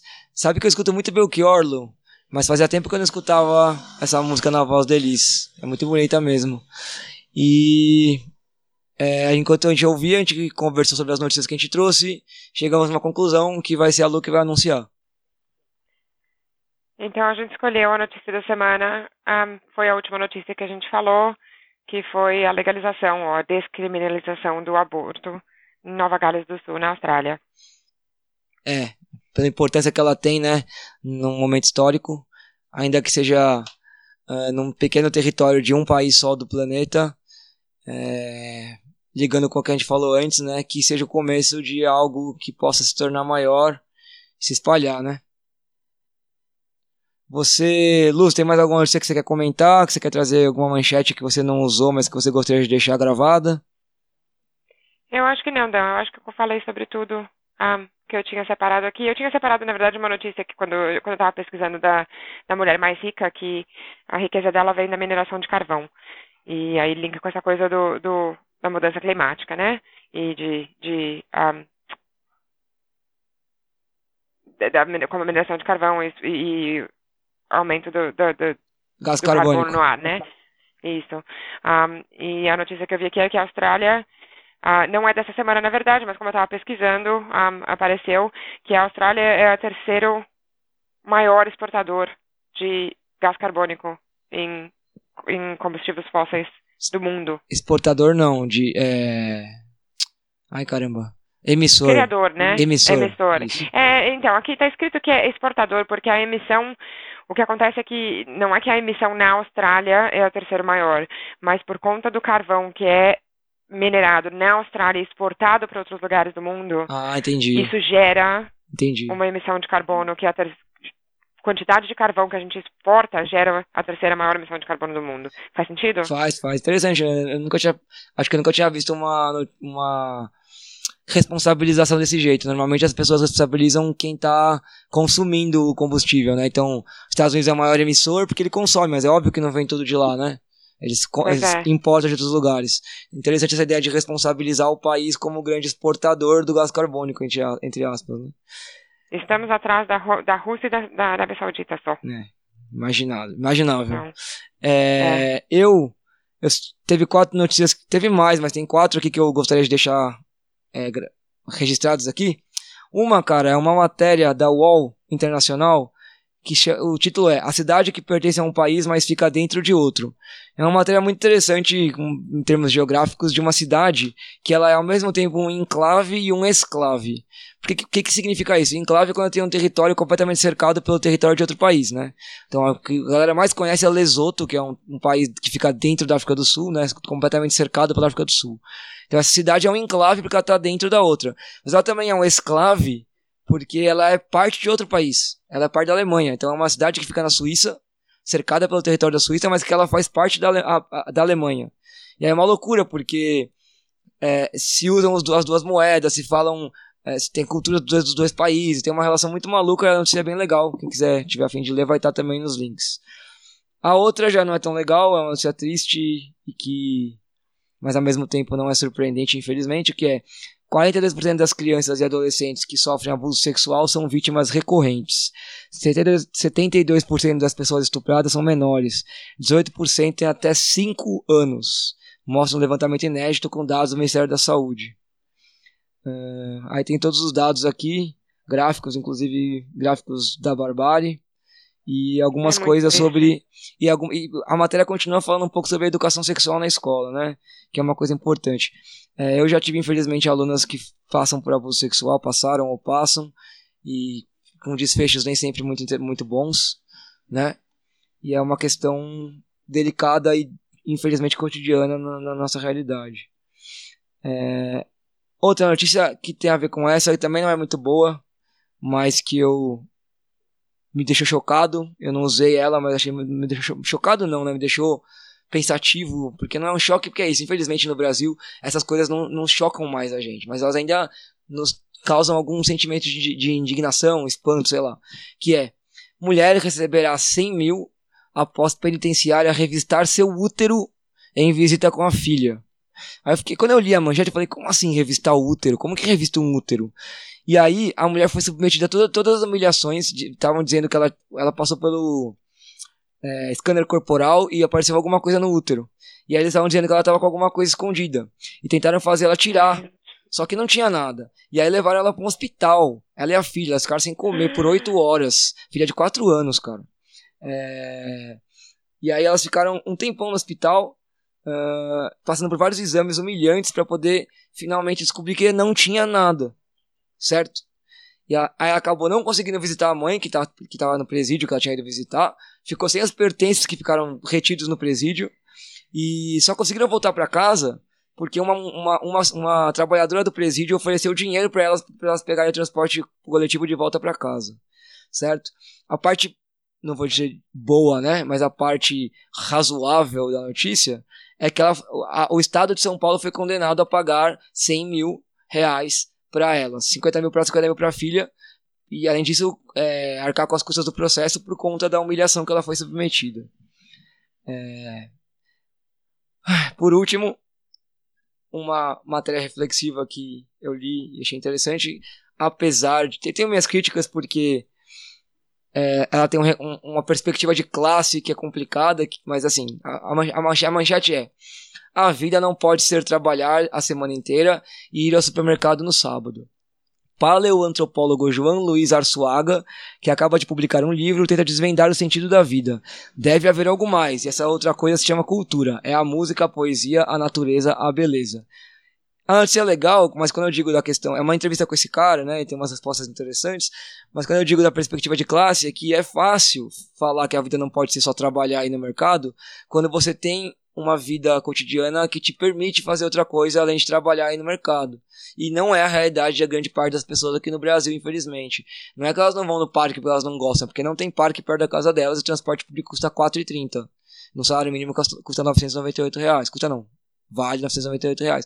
Então tem uma questão de, tá, legal, a vida não pode ser só trabalhar e ir no mercado, mas como que a gente faz para as pessoas terem direito de, além de trabalhar no mercado, terem outras coisas, né? Você quer comentar alguma dessas coisas, dessas último, dessas quatro notícias eu ou não? Eu ia só fazer essa última notícia aí, eu ia só falar, eu acho que queria um link interessante para uma, numa situação diferente, mas que, que me faz pensar. Um, eu vejo, eu estou aqui há 11, 12 anos e, e você vê, quando eu cheguei, eu cheguei como estudante, você passa por uma fase e tal, mas eu vejo o pessoal chegando agora, é, e quem pode vir para a Austrália é, é, classe média alta do, do Brasil, né? Da, um, é caro. E para você vir para cá, a coisa do visto, você precisa de um visto de estudante, o que te faz ainda mais caro. Então eu vejo muito, muito, muito que brasileiro aqui que está aqui, um, sei lá, seis meses, um, e pelos meus primeiros três anos aqui eu trabalhava em dois empregos das seis da manhã às onze da noite, porque para pagar aluguel em Sydney é caríssimo, tá, você ganha bem, ganha, mas você precisa trabalhar muito para conseguir arcar, arcar com todos os custos, comida, aluguel, mais o visto, mais o curso que você tem que ter para ser estudante, então, assim, você meio que entra nessa realidade do, do meio que do pobre do Brasil, né, a qualidade de vida é diferente, sem dúvida, mas essa realidade de não ter tempo para fazer outra coisa, a não ser trabalhar para pagar conta. E eu acho impressionante que um monte deles volta para o Brasil e mesmo passando por essa experiência ainda não consegue se relacionar com, com a classe mais baixa do Brasil. Foi só uma reflexão, eu acho. É. Porque é óbvio que aqui a qualidade de vida é diferente, né? Você você faz isso, que você trabalha, trabalha e faz compra e não tem tempo para mais nada, mas você tem uma qualidade de vida, você mora num, num lugar legal, você tem a praia na frente de casa, que seja, né? Um, mas mesmo assim, essa coisa da realidade de não ter o tempo, né? E o povo volta para o Brasil e volta para a vidinha de classe média alta e parece que esquece da experiência, né? Como se a experiência não ensinasse nada. É, eu acho. É, eu acho que, mas eu acho que sabe que, Lu, que não ensina mesmo, cara, porque quando as pessoas. A classe, a classe da qual as pessoas vieram é uma classe muito confortável porque elas podem voltar para ela o tempo inteiro. Essa, é, essa é a minha crítica também àquela matéria que eu, que eu citei, né? Uh, é fácil quando a gente pode quando a gente tem essa possibilidade. Então, é fácil quando eu tenho uma família é, rica, uma família que me dá suporte, é tentar uma vida de trabalhador numa coisa que eu supostamente quero ou gosto em outro país, ou mesmo no meu país, né? Uh, porque eu sei, eu tenho a segurança de que se tudo der errado, eu, se tudo der errado, eu volto para casa, eu volto, minha, minha família ainda vai estar lá com dinheiro, né? Então, esse é um conforto de classe que a gente não, não tem, nunca teve, e que a classe trabalhadora não tem como fazer isso. Eu não posso desencanar de ser professor porque minha mãe vai bancar minha vida. Minha mãe não consegue bancar minha vida, entendeu? Então, é, a, experiência, a experiência só faz sentido, só significa para as pessoas quando ela, quando ela é Uh, não vou chamar de real, não vou dizer que não é real para quem, quem faz tem essa experiência vindo desse lugar de classe, né? Mas quando ela ela se transforma na sua própria vida, né? Não, é isso, quando ela, deixa, quando ela deixa de ser experiência e passa a ser parte da sua vida. Essa é a minha opinião. Uh, então, sei, eu fico curioso, inclusive, com esse pessoal que você. esses brasileiros na Austrália que você disse que a grande parte é Bolsominion. Como é que é para eles viver num estado, num país que tem aborto, aborto legalizado? É, não, para mim, para mim essa é a maior questão, né? Que é a minha discussão com ele sempre, né? Sempre que eu entro numa nesse tipo de discussão com, com alguém que vem defender o Bolsonaro com essa coisa cega, né? E com o discurso né, comprado, já, de, discurso que eles leem, qualquer notícia, um, é, é, exatamente esse o meu, meu argumento, né? Que você, por que, que você veio para a Austrália? O casamento gay aqui é legalizado, o aborto aqui é legalizado, o, a, a, política social aqui é, é, gigante, com o imigrante, com, com as classes mais baixas. Um, é, eu não consigo entender, né? Vai contra tudo que você acredita, eu não entendo por que, que você está aqui. Mas é, nunca tem resposta, né? É sempre, ah, volta, vai, vai para Venezuela, sempre, vai para Cuba. É, é essa é. a resposta que eu ganho, então. Enfim. Bom, Lu, é, quero te agradecer muito por ter gastado algumas horas, umas horas do seu domingo aí de manhã para conversar comigo. Tô com saudades, mas sei que você vem aqui em dezembro, então passa um pouco a saudade que eu sei que eu vou te ver daqui a pouco. E você quer dar um falar alguma coisa no final para terminar o programa? Não, queria agradecer por você, por me convidar. Um, ah, para ser sincero, eu estava um pouquinho nervosa. Um, ah, eu não, não sou muito de, de falar ou não sei, mas eu, eu gostei bastante, acho que rolou muito legal, fiquei muito feliz de participar. Uh, gosto muito, gostei muito dos outros dois que eu ouvi também. Um, ah, eu acho que, que é um podcast muito interessante de trazer outras perspectivas e notícias que você não teria acesso normalmente. Acho que a gente volta àquela bolha que a gente conversou, né? Então, um, ah, é isso, também tô com saudade, mas eu te vejo em 60 dias. Não que eu esteja contando nem nada. É, mas são 60 mesmo, tá certo. Exatamente. É, bom, para terminar o programa, enquanto você, enquanto vocês a gente conversava essa parte final, é, eu resolvi colocar uma música minha, não tinha colocado nenhuma até agora, vou colocar uma. É uma música do Emicida, que é um rapper daqui, não sei se você conhece ele. É. O, nome, o nome da música é Amarelo, e eu escolhi ela porque ele usa um sample do, do Belchior na música, né? Então ele usa uma, uma música do Belchior que chama Jeito de Sorte para fazer uma letra em cima dela. E a música é a música é dele, mas ela, a música tem participação é, da Pablo Vittar você conhece a Pablo Vittar? Eu conheço, sei quem é. É, então. A música tem é, participação, da, participação da Pablo Vittar, que canta uma, uma parte considerável da música. E tem também, e tem também participação uh, da Majur, que é uma outra uma outra cantora trans também, né? E aí a gente tem todo o clipe, ele, ele, a letra dele é muito interessante, que é uma letra que mostra pessoas da periferia, mas mostra de uma pessoa de uma perspectiva é, de vitória, de, de, vitória não, de luta e conquista, e pessoas com diferentes condições, não, né? tem, tem, gente que é cadeirante, tem gente que é trans, tem gente que tem gente de todo tipo. O clipe é muito bonito, é claro que aqui no programa você não vai ver o clipe, você vai só escutar a música, mas a letra da música é muito legal também. Então, para terminar, a gente fica com Emicida, Amarelo, participação da Major e, e da Pablo Vittar. Até semana que vem com notícia da semana número 4. Até lá, se você quiser falar com a gente, nosso e-mail é semana da notícia gmail.com e o Twitter é notícia semana, sem o da no meio. Então, é notícia semana no Twitter ou semana da notícia no gmail.com. Ok? Abraços. E aí, tio? Desculpa aí mandar mensagem nessa hora da madrugada, tá ligado? É, eu sei lá, velho, eu não, não tô conseguindo dormir essa última semana aí, tá ligado? E eu não queria incomodar ninguém também. Eu acho que eu já dei peso demais para todo mundo, tá ligado? Que gosta de mim, mano. E eu odeio esse, essa coisa de me colocar no papel de vítima, porque eu não sou vítima de porra nenhuma, tá ligado? Mas às vezes não, dá, velho. Às vezes tem que falar, mano. Guardo muita coisa pra mim, tá ligado? demonstro pra todo mundo que eu tô bem o tempo inteiro. Parece que depois daquela merda lá, tio. Eu tenho que demonstrar que eu tô bem todo dia, mano. E nenhum ser humano consegue estar tá bem todo dia, tá ligado?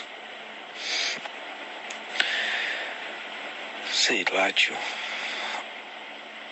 Você é um moleque cheio de responsa, você venceu na vida, tá ligado? E mais que vencer na vida, você fez várias pessoas vencer na vida também, tá ligado? Tu fez uma parada muito importante.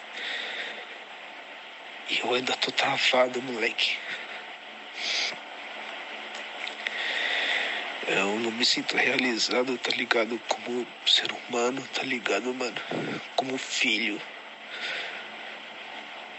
Ainda não, ainda não consigo me encaixar, tá ligado? Nesse plano aqui, tio. Minha cobrança espiritual é muito louca dentro de mim, tá ligado? Às vezes eu me sinto muito mal, mano. Eu sinto medo, tipo, de ter feito escolhas erradas a ponto de não poder mudar mais, tá ligado? Mas às vezes eu fico pensando que essa porra tá na minha cabeça, tá ligado, mano?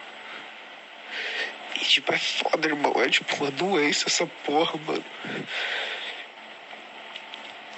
Parece que essas porra de remédio não adianta, merda nenhuma. Mais de um ano, quase dois anos tomando essa porra.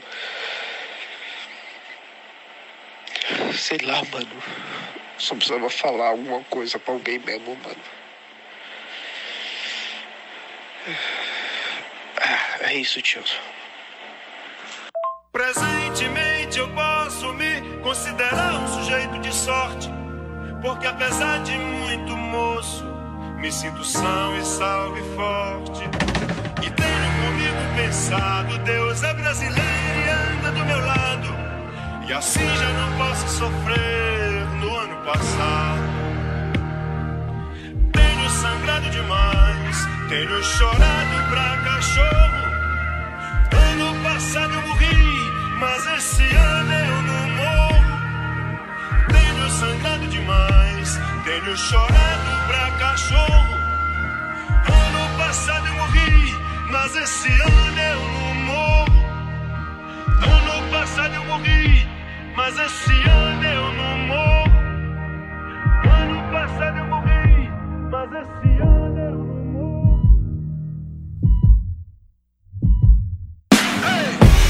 Eu sonho mais alto que drones. Combustível do meu tipo, a fome. Pra arregaçar como um ciclone. Pra que amanhã não seja só um ontem. Com um novo nome, o abutre ronda, ansioso pela queda. Fim do mágoa, mano, sou mais que essa merda. Corpo, mente, alma, um tipo Ayurveda.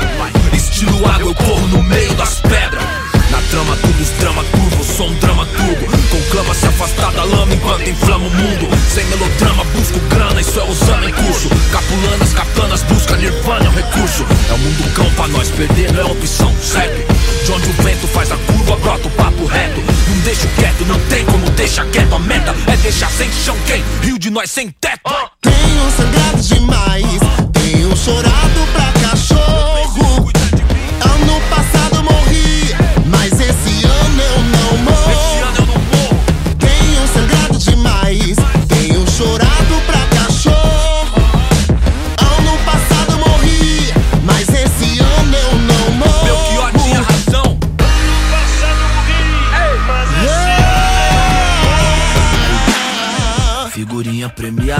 Brilho no escuro, desde a quebrada avulso.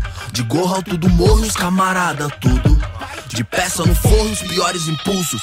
Só eu e Deus sabe o que é não ter nada, ser expulso. Ponho linhas no mundo, mas já quis pôr no pulso. Sem o porro, nossa vida não vale de um cachorro triste. Hoje cedo não era um hit, era um pedido de socorro.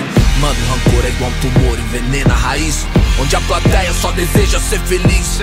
Com uma presença aérea, onde a última tendência é depressão com aparência de férias. Odiar o diabo é mó boi. Difícil é viver no inferno e vem à tona que o mesmo império canalha que não te leva a sério interfere pra te levar à lona. Revide. Tenho sangrado demais, tenho chorado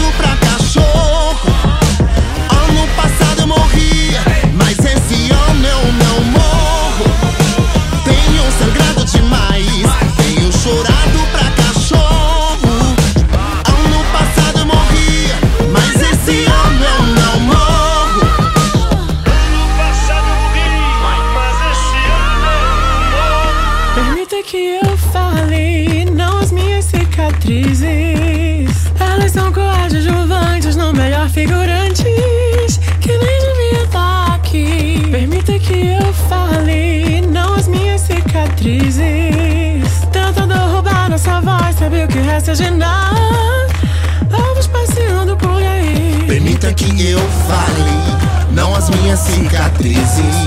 Se isso é sobrevivência, me resumir a sobrevivência. Roubar um pouco de bom que vivi. No fim, permita que eu fale, não, não as minhas cicatrizes.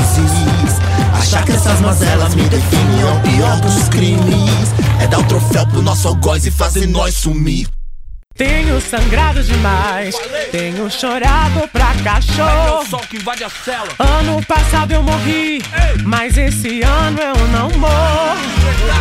Tenho sangrado demais, tenho chorado pra cachorro. Mais importante que nunca. Ano passado eu morri, Mas mas esse ano eu não morro. Tenho sangrado demais, tenho chorado pra